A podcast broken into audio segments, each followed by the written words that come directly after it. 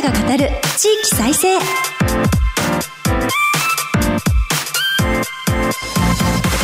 日本経済新聞の支局記者が語る地域再生。番組進行を務めます。古き良き時代から来ました。真面目なアイドル。真面目にアイドル。ユフィーこと寺島由布です。私寺島由布は早稲田大学在学中の2013年からソロアイドルとして活動しています。ゆるキャラ好きとしてゆるキャラグランプリをはじめ各地のキャラクターイベントで MC も担当してきました。どうぞよろしくお願いいたします。今日本経済新聞の電子版では人口減少産業活性化などの課題解決に取り組む地域の姿をデータで読む地域再生という特設サイトから記事を日々発信しています。この番組では日本経済新聞の52支局のネットワークを生かして毎回一つの地域にフォーカス。記者が知る地域の今を伝え地域の魅力も紹介します。日経電子版から地域ニュースもピックアップしてお届けします。さて今日の番組は先週に続いて山形県に注目します。先週はユニコーン企業スパイバーのお話ですとか最上地方での寄り合いプロジェクトのお話。さらにはワインが盛り上がっているさくらんぼの新品種が開発されたなどなど様々な山形の魅力を伺いました。それから山形では全35市町村に温泉が湧いているということで今日はそんなお話も伺えたらと思っております。番組前半は AI による観光促進について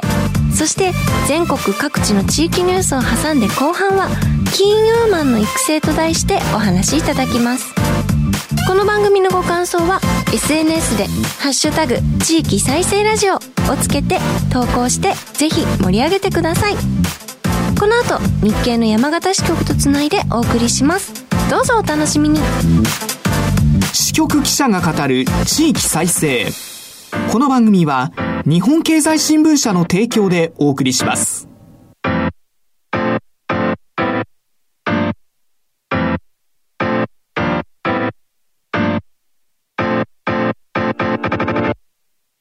クローズアップ山形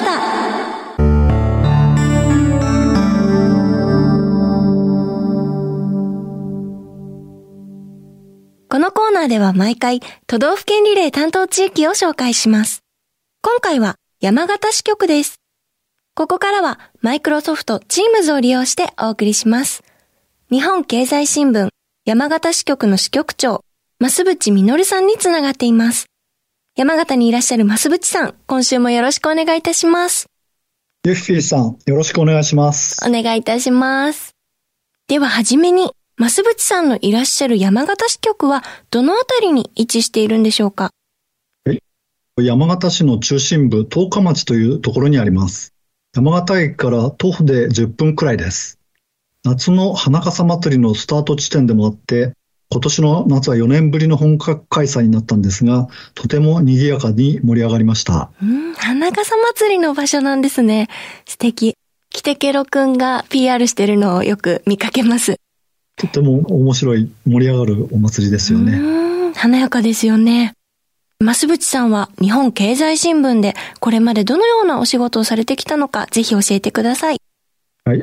昔の商品部というところからスタートして、原油とか金とかの価格から経済を読み解くという記者を長くやってきました。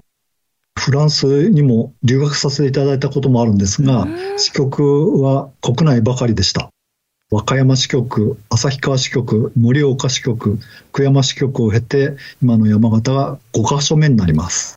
ご経験が豊かなんですね。様々な場所に行かれて、留学も経験され、す,ね、すごい。いろんなところでいろんな美味しいものを食べてきました。うん、羨ましいです。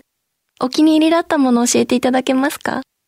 一番美味しかったのは、やっぱ旭川支局の時に稚内に行って食べたホッケですかね。ええー、稚内のホッケ。聞いただけで絶対に美味しそうだし、羨ましいです。では早速今日のテーマに入っていきたいと思います。AI による観光促進というお話ですが、山形県の西川町で体験型の AI ゲームがあるそうですね。はい。霊峰合山のふもとにある西川町は人口4500人の小さな町なんです。ここに昨年、財務省からスタートして内閣官房でデジタル田園都市国家構想を手掛けた菅野大志町長が就任しました。彼が AI 技術を活用した施策の導入を進めています。その最大の目玉が AI を使って謎解きを楽しみながら街を巡るゲームです。このゲームをプロデュースしたのはどのような方なのでしょうか？はい。おばあちゃんの原宿と言われる東京巣鴨のトゲ抜き地蔵通り商店街に多くの若者を集めて、1ヶ月で6324万円の経済効果を生み出したとされる謎解きイベントを企画した久保田望さんというクリエイターズネクストの社長です。菅野町長が内閣官房時代、お付き合いがあった方だそうです。すごい経済効果ですね。そしておばあちゃんの原宿に若者を集めるというのも斬新です。このゲーム、始め方や遊び方を教えてください。はい。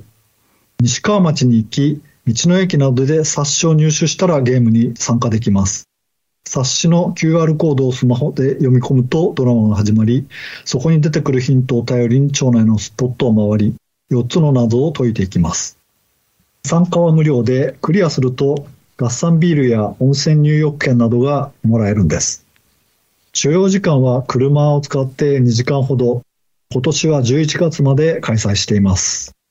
まさに体験型ゲームという感じですが、ゲーム体験だけではなく、ツアー企画なども好評のようですね。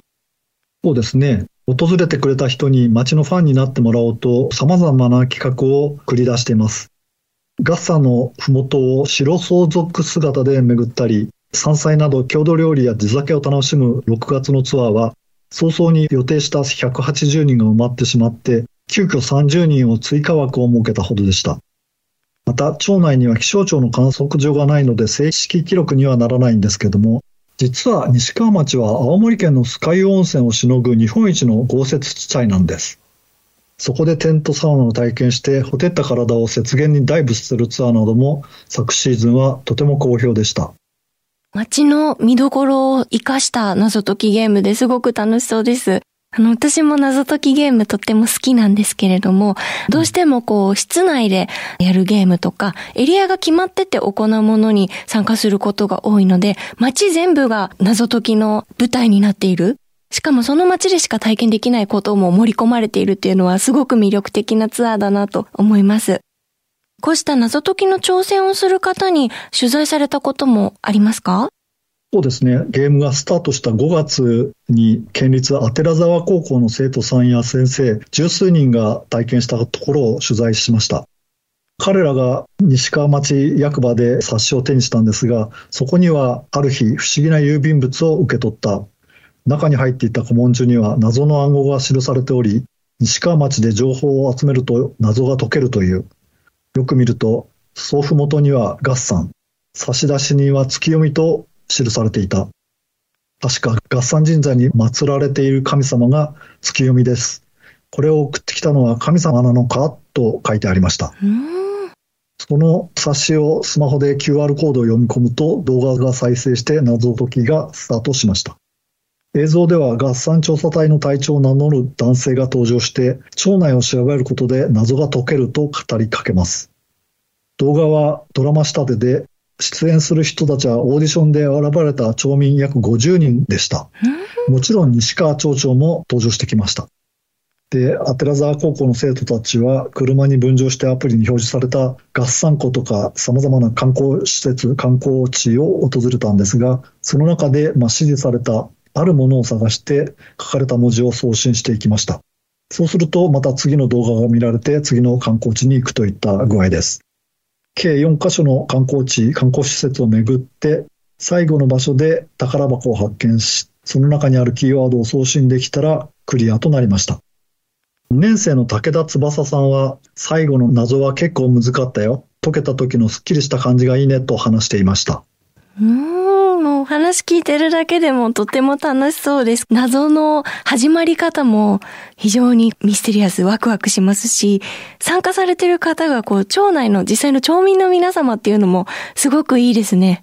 そうですね。練習も朝から晩までやったと言って、皆さんとても楽しそうでした。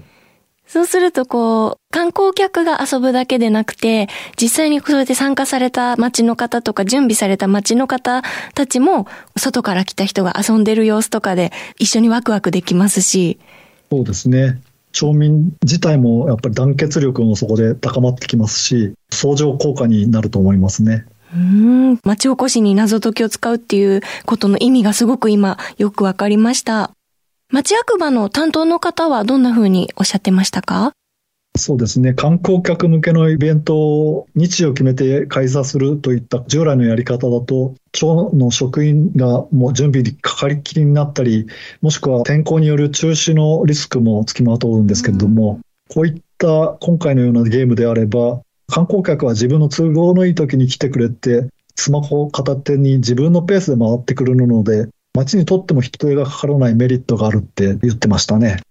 確かに、大掛かりなイベントを準備しても、なかなかお天気の問題もありますし、その日限りで終わってしまうことが多い中、こう期間を設けて、長い期間で観光客も自分のペースで回れる謎解きゲームっていうのは、すごく観光にマッチしたいい企画だなと思いました。そうですね。本当にこれがうまく回って、西川町が気になるっていう人が訪れてくれて、自由気ままに回ってくれると、町も活気づくと思いますね。こうした企画を導入した菅野町長の狙いや今後の展望はいかがでしょうか？そうですね。西川町っていうのは合算があって、その合算では夏までスキーが楽しめたりとかですね、春や秋の山菜も美味しいので、ピーク時には78万人の観光客が年間で来ていました。でもコロナで21年度は49万人まで落ち込んでしまいました。こういった状況に対して菅野町長はやっぱり AI で再活性化したいと強く考えています。町にはお金がないのでお金のかかる大型イベントはできないけどもデジタルの力で若い人がいつの間にか街の中を巡っているようなそういった状態を作りたいと言うんです。今回の AI 謎解きゲームは、とりあえず今年の11月までなんですけども、来春にはまたバージョンアップした第2弾を計画しています。こういったことを繰り返して3年後に観光客を100万人を目指すぞと常々町長はおっしゃってます。またバージョンアップした第2弾が出て、それが続いていけば、一回こう謎解きを体験した楽しかったぞっていう観光客がリピーターになることもありますもんね。そうですね。今年は特に猛暑だったんで、真夏にはやっぱりなかなか外に出れない状況もあったかと思うんですけども、バージョン2、バージョン3を重ねるごとに、やっぱり西川町に行ってみようみたいな人が増えるといいと思いますね。ここまで AI による観光促進についてお送りしました。お話は日本経済新聞山形支局の支局長、増渕実さんでした。ありがとうございます。ありがとうございました。増渕さんには後ほど再びご登場いただきます。日本経済新聞の支局記者が語る地域再生。日経電子版地域ニュースヘッドライン。このコーナーでは日経電子版と紙面の地域欄に最近掲載された記事から番組が注目した日本列島各地の話題をピックアップして AI アナウンサーが紹介します。最初のニュースです。群馬県庁にご当地キャラ92体集結30日からイベント。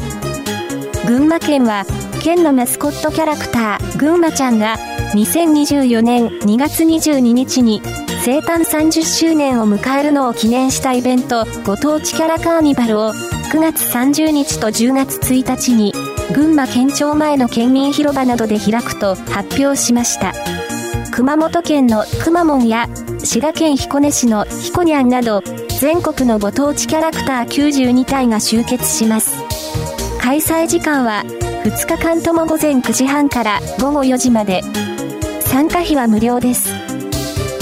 次のニュースです。横浜から新たなエンタメ文化発信 K アリーナ横浜開業へ。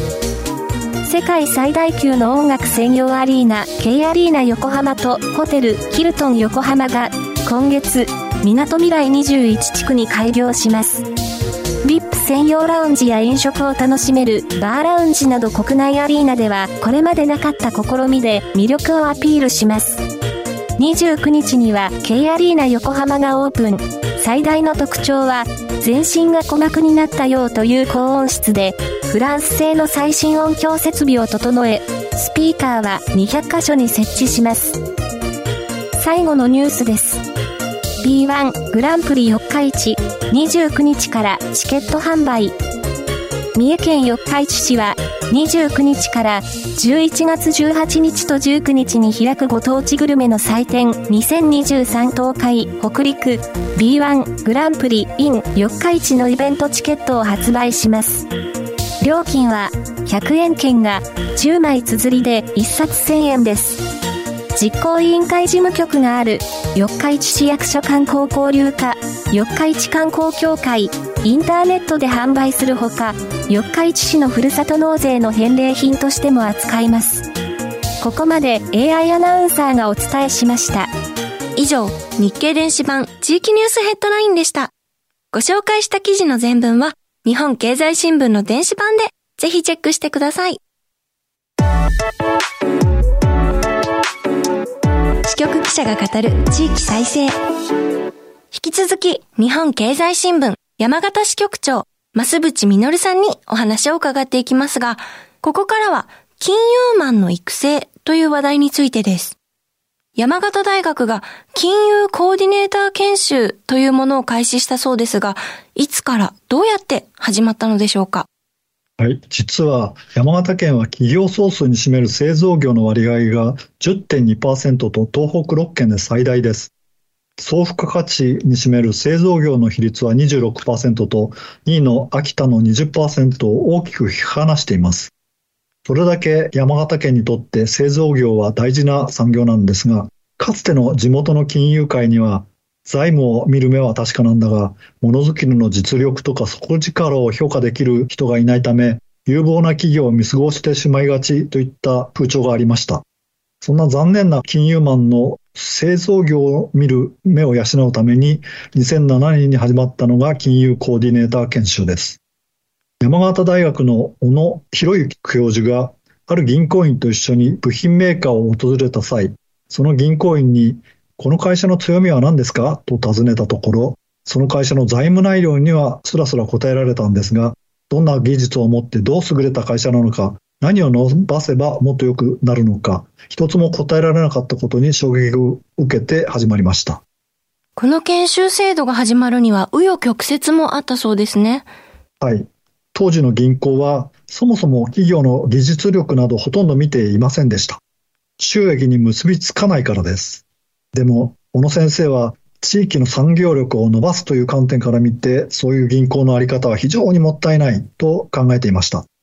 そこで小野先生は県内の金融機関を説得に回ったんですが、やはり各校はことごとく聞く耳を持たなかったと言います。やっぱり収益につながらないからっていうのが最大の答えでした。ただ、営業の現場には小野先生と同じ考えを持つ若手金融マンもいらっしゃいました。例えば、庄内銀行の現在は営業推進シニアマネージャーをされている渡辺博文さんです。ある日、渡辺さんが小野先生のことを知って尋ねると、小野先生は、あなたの銀行は私の提案を断ったんですよ。なのにあなたはその銀行を説得できると言うんですか？と聞いたそうです。渡辺さんは即答はできませんでした。銀行に戻ってその提案をしたんですが、案の定先輩行員たちは花から否定的でした。そんな却下される寸前だったんですが、話を聞いていた頭取が言ったそうです。確かに目先の利益にはつながりにくいが、君の言っているようなことは地域経済を支える銀行としては今後やっていかなければいけないことだよね、と。そこから庄内銀行で小野先生の研修が始まりました。同様のキーマンは米沢信用金庫にもいらっしゃって、こうした人たちを対象にした研修が次々に始まって、噂が噂を呼んで、やがては県内すべての地域新規に広まっていったんです。小野先生だったり、渡辺さんだったり、各銀行の志のある方の熱意で始まった制度と言っていいのかなと思います。今お話聞くと、え、技術力を伸ばすの大事じゃんとか、それが収益につながるかもしれないじゃんって簡単に思えてしまうけど、まあそれが常識でなかった時代に動かしていくっていうのは大変なことだったんじゃないかなと思います。そうですね。やっぱり目先の儲けにばかり気を取られている金融マンには見えなかった取引先の実力とかそういった部分を見出す動きっていうのは本当に大事なものだったんですよね。そして今では銀行ごとに独自の養成制度があるようですが、山形銀行の取り組みはどのようなものなんでしょうか？はい。今やその企業の強みを見出して、一段と強化していく伴走型支援というのは、地銀の歌い文句にもなってしまいましたけども、こういったことを県内で真っ先にそのシステムを整えたのが山形銀行でした。山形県の工業技術センターの OB を5人を抜擢して、この人たちのもとで若手行員が目利き力を鍛えるような講座をどんどん拡充していきました。企業を訪問する際も、この OB が行員に同行して、その企業のどういう力がどう優れているのか、またそういったことを技術屋の目線で見極めて、さらに付加価値をつけるためのノウハウを一つ一つ教えていきました。校内用に独自に銀行員でもわかる技術用語集というのを冊子を作って、百数十項目の用語を解説したりもしていました。こういったものを使いながら、技術者との社長との会話にも役立たせていたようです。山形銀行が支援した事業再構築補助金の採択件数っていうのは、東北の地銀の中でも出場し銀行に次いで多いんですが、こうしたこともそうして鍛えた目利き力の賜物と言えそうです。すごいですね。銀行員でもわかる技術用語集、小冊子まで作って、取引先の各会社とちゃんと話ができるようにっていう努力をされたんだなと。そうですね。技術屋の社長と話すにはやっぱりそれがなければ立ち打ちできないといった行員が多かったようですよ。本当に寄り添って伴走型支援というまさにその言葉通りの取り組みだなと思います。一方で、キラヤカ銀行の場合はいかがでしょうか？はい。先日3回目の公的資金の注入を発表したキラヤカ銀行なんですが、こちらももともと本業支援というのに力を入れてきた銀行でもあります。こちらでは、小野先生の金融コーディネーター研修で、行員自身の目利き力を鍛えるのと同時に、取引先の経営者にも、小野先生が直接マネジメントを教えるような講座も開講しています。遠く秋田や新潟から年間計画を立てて、平賀銀行に通ってくる経営者もいるようですよ。この産学金連携コーディネーター研修の現状と課題、今後に向けて新たな取り組みなどありましたら教えてください。はい。コロナ禍でリモートが普及して、研修は青森や東京、大分の金融機関にも広がりました。これまで1年間の研修を受けた金融マンは600人を超していて、そのうち450人以上が金融コーディネーターとして資格が認定されています。毎年1回全国各地の地銀や新規のメンバーが山形市とか東京に集まって、それぞれが目利きした実例の発表会などを開いています。金利競争とは、まあ、一線を画すこの取り組みは、地元の企業とともに成長を目指す地域金融機関のあるべき姿を改めて取り戻す動きでもあって、輪が広がっていると言えると思います。こうした中で、さらに山形大学では、金融マンだけではなくて、一般企業の経営者や幹部、営業マンにも対象を広げて人材を育成するサスティナビリティ未来経営塾というのが始まりました。地元の経済力を底上げするために輪が広がっているという感じです。キラヤカ銀行で行っているような内容をより間口を広くして展開して地域経済を底上げしていこうといった取り組みです。最後になりますが、増渕支局長は山形支局にいらして何年ですか？はい。2021年の4月に来てちょうど2年半が経過しました。県内いろいろなところ回って、もう山形のファンになってます。では、もう山形についてもいろんなことご存知だと思うので、ぜひ伺いたいんですが、これからの秋冬、山形の楽しみ方、ぜひ教えてください。美味しいものですとか、あと温泉も気になっております。そうですね。県内35市町村のすべてで温泉が湧くと、どこ行ってもやっぱり温泉に入れて、とてもこれから秋冬温泉がおすすめだと思います。中でもあの、銀山温泉なんかは国内はおろか、台湾、中国など観光でいらっしゃるインバウンドさんにもかなり人気でですね、雪の中に大正時代の風景みたいなのが残っている、あの辺のほんの短い空間なんですけども、そぞらくととてもいいと思いますよ。素敵な情報をいただいたので、ぜひリスナーの皆さんも、これから山形に行かれる際は参考にしていただきたいと思います。2週にわたり、日本経済新聞山形支局長の増渕実さんにお話を伺いました。ありがとうございました。ありがとうございました。ここまでマイクロソフト Teams を利用してお送りしました。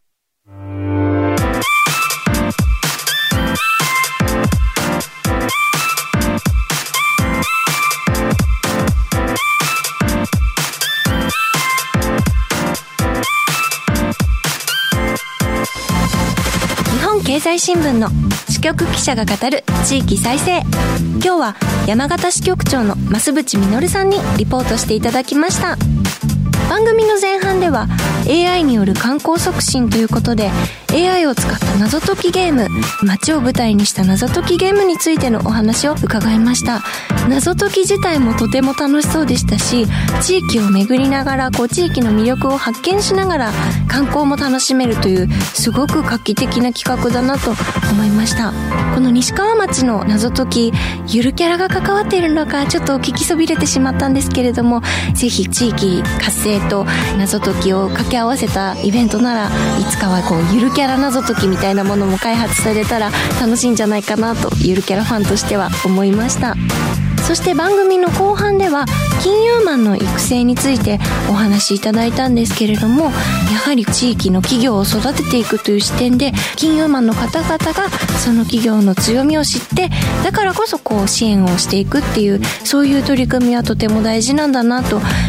ました。アイドルもなかなかこう一緒の話にしていいかわからないですけどこうアイドルそれぞれの強みだったりとかグループソロいろいろありますけどそれぞれの特徴を理解してマネジメントしていくっていうことがきっと大事だと思うのでなんかこう通り一辺倒に支援をすればいいお金を出せばいいってことじゃなくてその子その子の特徴を理解するのが大事だっていうのはなんかこう企業支援と同じなのかなと思ってあの話を伺ったりもしました。自分の活動にも生かしていける学びがあるので地域再生ラジオさせていただくと実はアイドルのお仕事にも私も還元できてるのかなと思ったりしながら進行を務めさせていただいてます。